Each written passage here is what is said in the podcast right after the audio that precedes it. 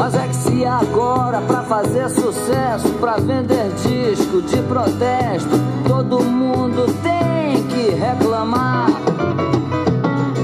Eu vou tirar meu pé da estrada e vou entrar também nessa jogada. E vamos ver agora quem é que vai aguentar. Muito bom dia! Sextou! Seja bem-vindo ao Morning Galo da Central do Investidor, a sua dose diária de informação, bom humor, história e muito rock and roll. A Central do Investidor é o braço educacional do Grupo Esperato, um escritório de investimentos ligado à XP com 12 anos de história e mais de 12 mil clientes e que está de braços abertos para lhe atender em todo o nosso Brasil varonil. Acesse aí Esperato Investimentos investimentos.com.br e acesse o link na descrição deste episódio. Agende uma conversa conosco se você precisa de ajuda com os seus investimentos. O meu código de assessor na XP é o 36194 36194 e claro, será um enorme prazer cuidar da tua saúde financeira. Eu sou o Felipe Teixeira e ao som de Eu Também Vou Reclamar de Raul Seixas, em homenagem a você que não leu sequer um parágrafo da PEC, do texto da reforma tributária, das 148 páginas da PEC da reforma tributária, mas que ainda assim é terminantemente contra essa reforma comunista que vai transformar esse país numa Venezuela, né? Bom, nós vamos destacar o que de mais importante deve movimentar o mercado financeiro nesta sexta-feira, 7 de julho, o famoso 7 do 7, e faltam 177 dias para acabar o ano. Passageiras mandam ver qualquer besteira. Eu não tenho nada escolher. Apesar dessa voz chata e renitente, eu não tô aqui pra me queixar e nem sou apenas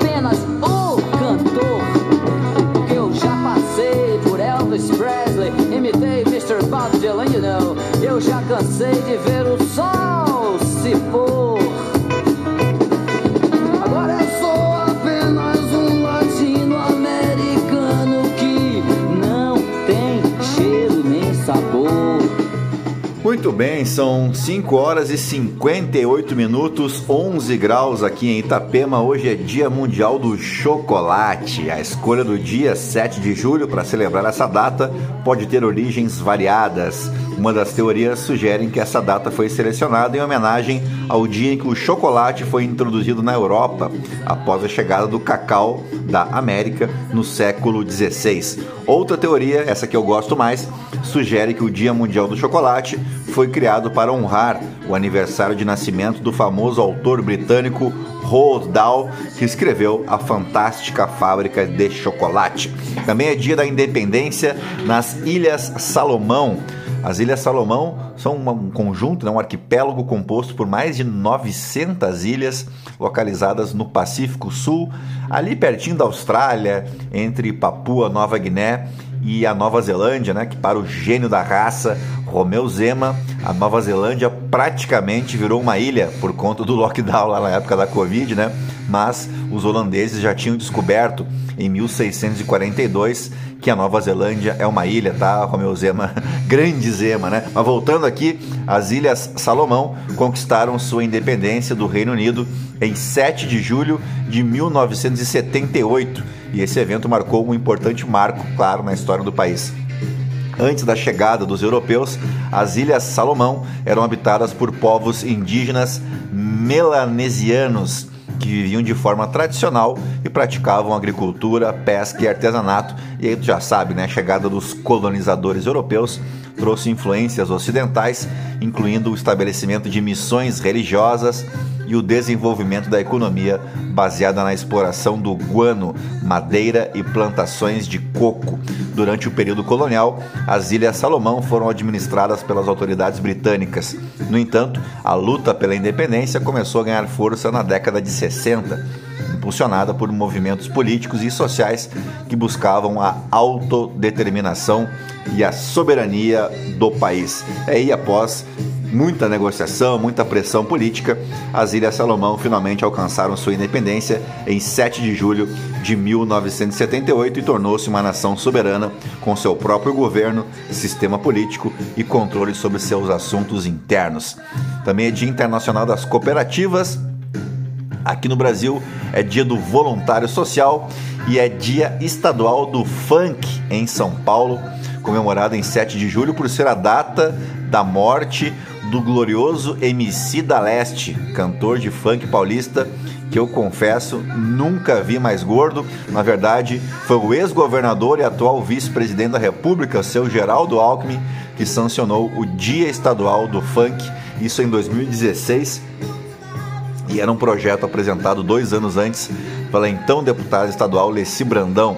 Então, parabéns aí aos fanqueiros, mas com todo respeito, né? Como diria o saudoso Patropi me incluam fora dessa, tá legal? Agora sim, depois de embevecer vocês com tanto conhecimento, vamos direto ao que interessa, mas antes, se você gosta do conteúdo aqui da Central do Investidor, nos ajude compartilhando o nosso podcast com um amigo, uma amiga, para somar aos mais de 1.500 ouvintes diários que não se misturam com a gentalha. Você pode me seguir também no Instagram, no Felipe ST, também estou no LinkedIn como Felipe Teixeira e agora estou naquela rede nova lá, Threads também, mais uma rede do Mark Zuckerberg, então fique à vontade para seguir lá também. Não esquece de avaliar a gente com as 5 estrelas e clicar no coraçãozinho para seguir o nosso podcast aqui no Spotify, tá bom? E é isso aí, gentalha, gentalha, gentalha, o som de Survivor, vamos operar.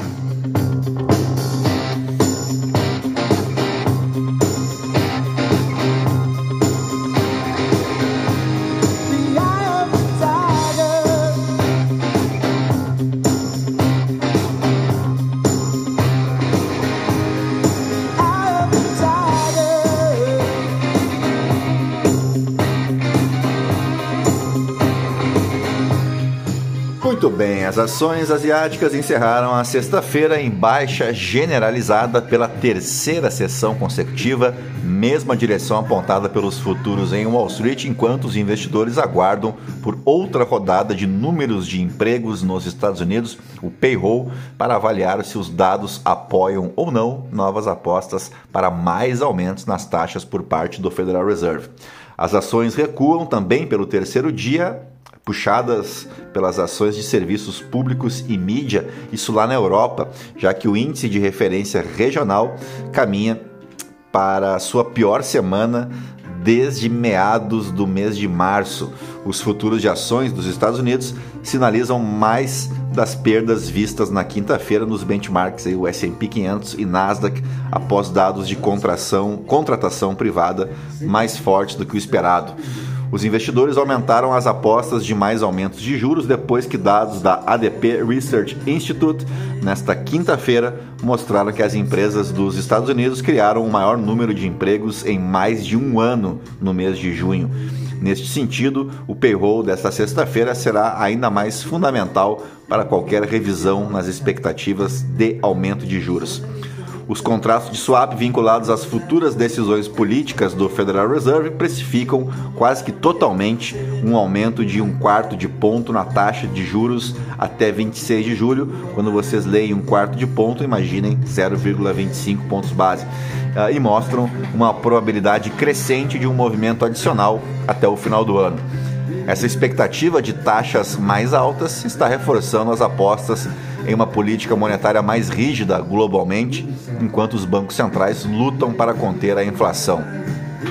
De volta à Ásia, a secretária do Tesouro dos Estados Unidos, Janet Yellen, manteve conversas informais com o ex-vice-primeiro-ministro da China, Liu He, e com o presidente do Banco Popular da China, Yi Gang, ao iniciar dois dias de negociações destinadas a estabilizar os laços tensos entre as duas superpotências.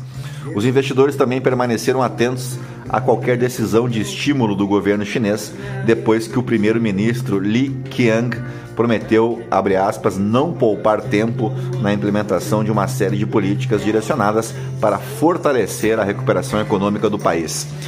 Bueno, por aqui, em uma votação histórica após 35 anos de tentativas sem sucesso, a Câmara dos Deputados aprovou o texto base da proposta de reforma tributária que promove mudanças no sistema de impostos do país.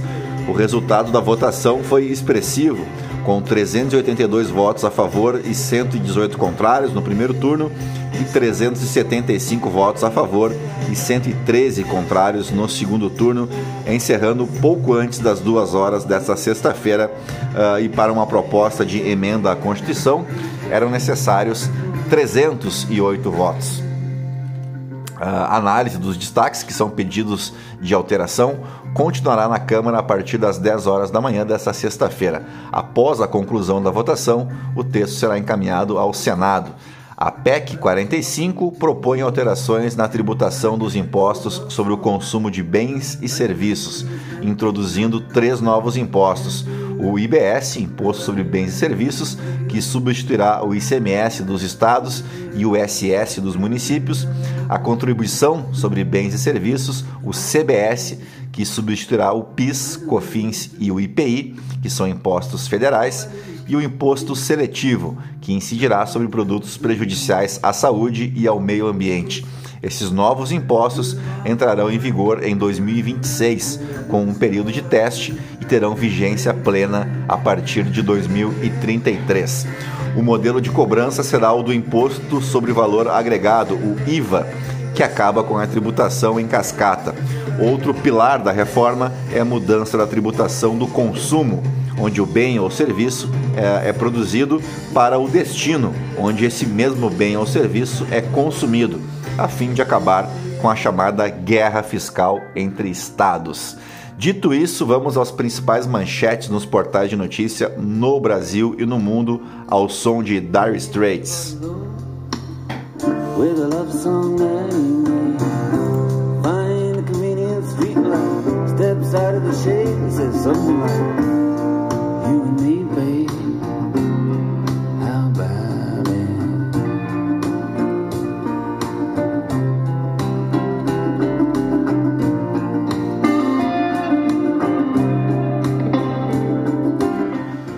Muito bem, começamos pelo Estadão. Reforma tributária aprovada na Câmara é boa para o Brasil? Veja o que dizem empresários e economistas. De forma geral, eles dizem que as simplificações do sistema de impostos do Brasil pode contribuir para melhorar a produtividade e o crescimento de longo prazo da economia brasileira. Reforma consolida Haddad como articulador e catapulta Tarcísio à política nacional. Lula libera 5,3 bilhões em emendas PIX em meio à votação da reforma tributária. Haddad sobre aprovação em primeiro turno da reforma tributária. Parecia impossível. Com reforma aprovada, Brasil sai, enfim, da pré-história da tributação. Leia análise. Uh, vamos adiante aqui falar de outros assuntos porque o namoro entre Xi Jinping e Putin parece estar próximo do fim. Leia análise. Entenda como Putin está comprando a lealdade de subordinados após rebelião. Porque juros do cartão chegam a mil por cento, mesmo com a Selic em 13,75%. Eu conto ou vocês contam?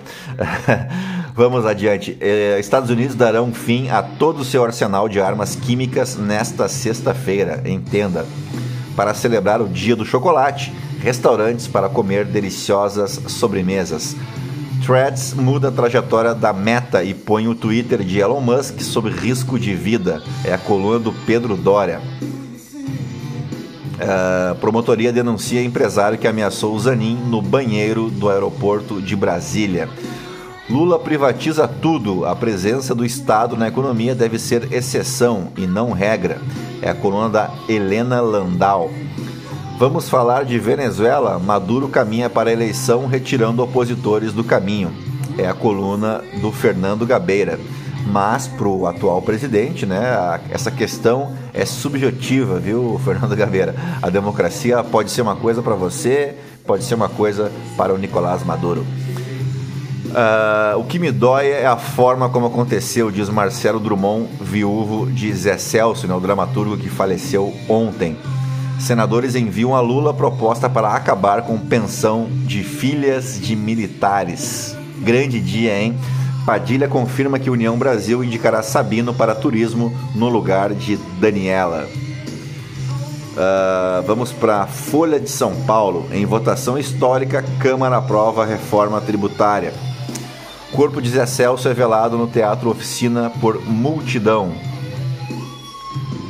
Uh... Laudo aponta aquecedor como causa provável de incêndio na casa de Zé Celso. Como o Teatro Oficina de Zé Celso se salvou de virar um shopping center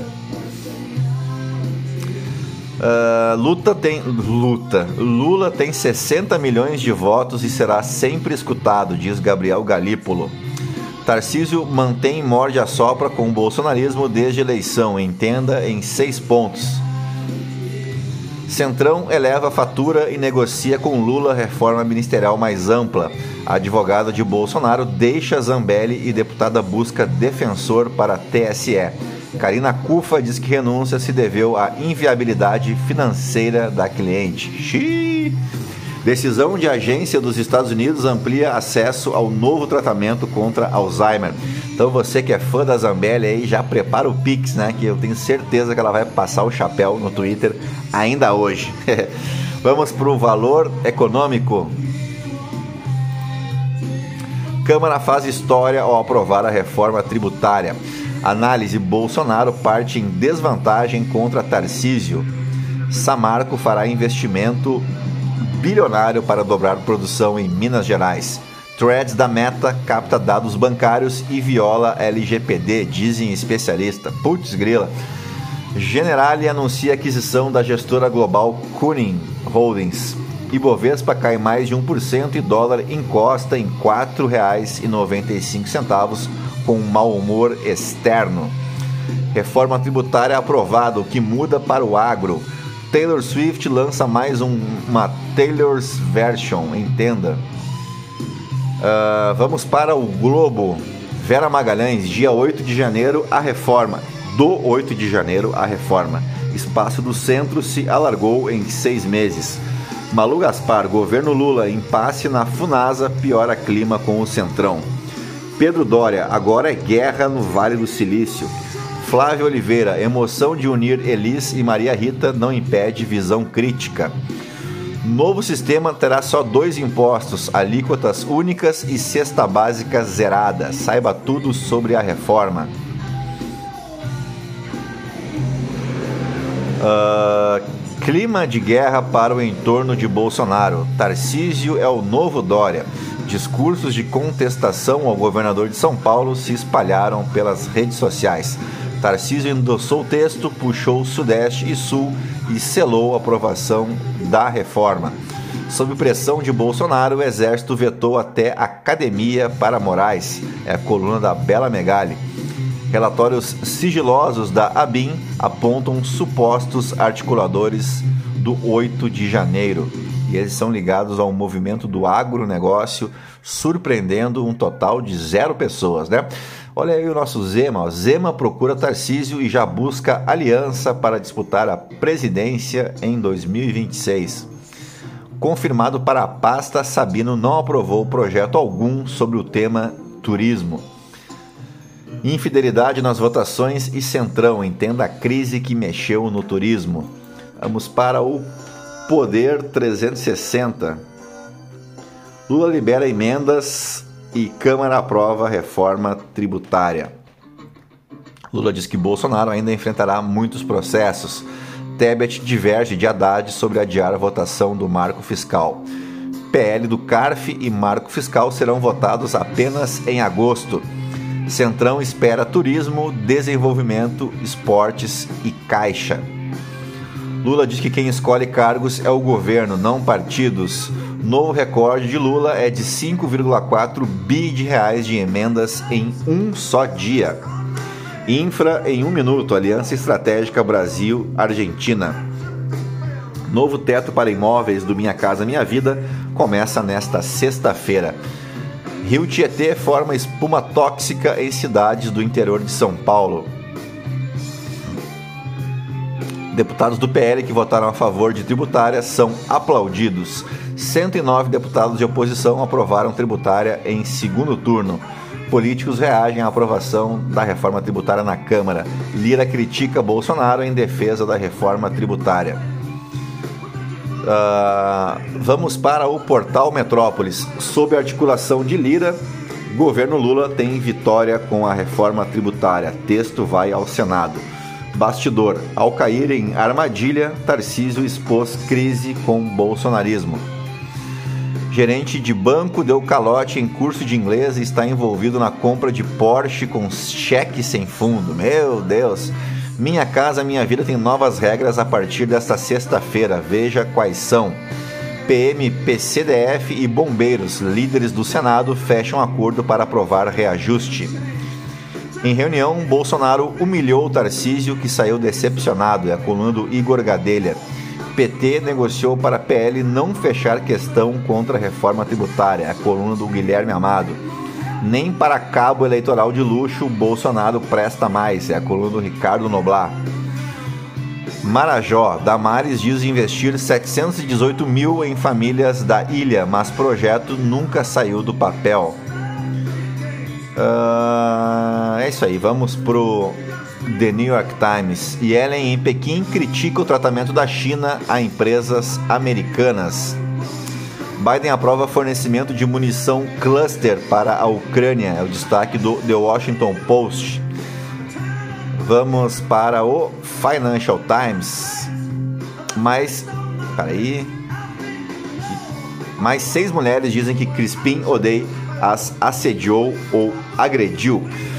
Vamos para o os aniversariantes do dia, o 7 de julho, marca o aniversário de Rodrigues Alves, advogado e político brasileiro, conselheiro do Império, presidente da província de São Paulo, presidente do estado de São Paulo e ministro da Fazenda, e por fim, o quinto presidente do Brasil, sucedendo Campos Salles. E aí, como ele foi presidente, nós vamos fazer aqui uma biografia do Rodrigues Alves. A gente sempre tem o intuito de fazer vocês conhecerem mais a história política do país, tá bom? Na verdade, na verdade, o Rodrigues Alves se elegeu duas vezes presidente da República, cumprindo integralmente o primeiro mandato de 1902 a 1906 e falecendo antes de assumir o seu segundo mandato, que deveria se estender de 1918 a 1922. Uh, reza a lenda que ele faleceu de gripe espanhola, que chegou ao Brasil em 1918, mas isso não é um consenso entre os historiadores. E olha como essa história é curiosa. Né? Em 1903, Rodrigues Alves nomeou Oswaldo Cruz como diretor-geral de saúde pública, quando a varíola, a peste bubônica e a febre amarela eram sérios problemas de saúde a serem solucionados no país. Então, no seu primeiro mandato, ele nomeou o Oswaldo Cruz como diretor-geral de saúde pública, não existia Ministério da Saúde naquela época. À frente da Diretoria-Geral de Saúde Pública, o Oswaldo Cruz se comprometeu a erradicar a febre amarela da capital do país num prazo de três anos. Para isso, o controle do mosquito transmissor era fundamental. A peste bubônica era um problema sanitário, especialmente preocupante em navios e portos. Para combater a doença, soro e vacina estavam disponíveis, além da profilaxia baseada no controle de roedores. Já o combate à varíola, doença que teve importante crescimento em 1904, também era pautado na vacinação. No mesmo ano, a instituição da, da vacinação obrigatória, depois revogada, motivou a revolta da vacina no Rio de Janeiro, quando houve grande destruição material na cidade do Rio e um saldo de 31 mortos. Então esse movimento anti-vacina ó, é antigo pra caramba, né? 14 anos depois, no auge da gripe espanhola no país, sabe quem esteve à frente do combate à gripe depois de uma péssima gestão inicial por parte do governo de Venceslau Braz?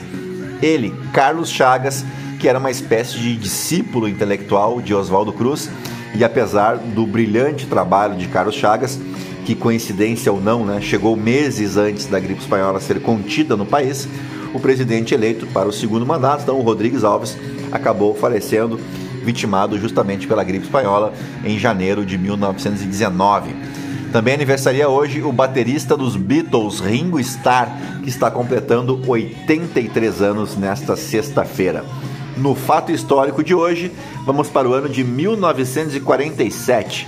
Um disco voador que teria caído na cidade de Roswell, nos Estados Unidos, provocava um dos maiores mistérios do século XX. Diversos moradores da região rural de Roswell, cidadezinha do estado do Novo México, nos Estados Unidos, juram de pé junto terem visto aí luzes esquisitas sobrevoando seus ranchos. A Força Aérea foi então convocada e poucos dias depois divulgava para a imprensa a queda de um disco voador. Horas depois, a história era outra. Eram restos de um balão meteorológico. Os militares não conheciam o material de que era feito o tal do balão meteorológico, por isso se confundiram e se deixaram levar pela euforia dos demais. Para provar, mostraram os destroços do balão, o que torna o incidente em Roswell o mais importante caso da ufologia mundial não é o disco voador, e sim o que estava dentro dele. Quatro legítimos ETzinhos, cinzas, sem roupas e pequeninos, mas com a cabeça e os olhos enormes. A funerária local recebeu um pedido de quatro pequenos caixões e um funcionário teve que dar explicações sobre como conservar os corpos.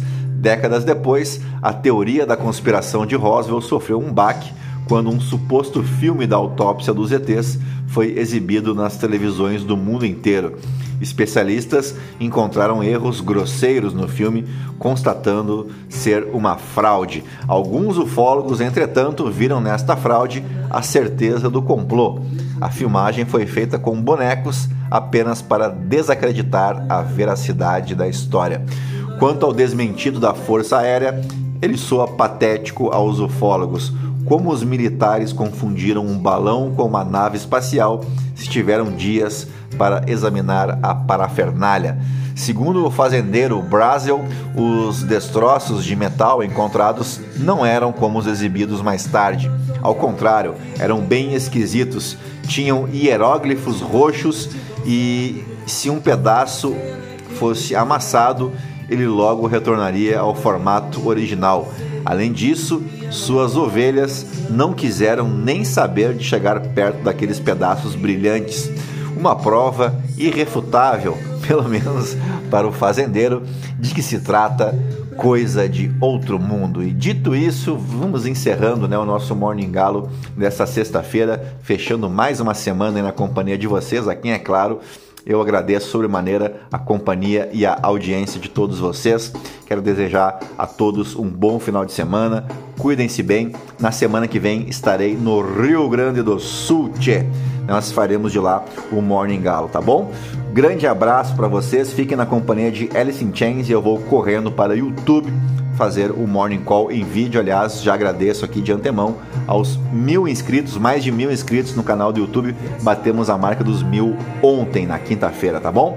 Grande abraço a todos, bom final de semana, até segunda, tchau, fui!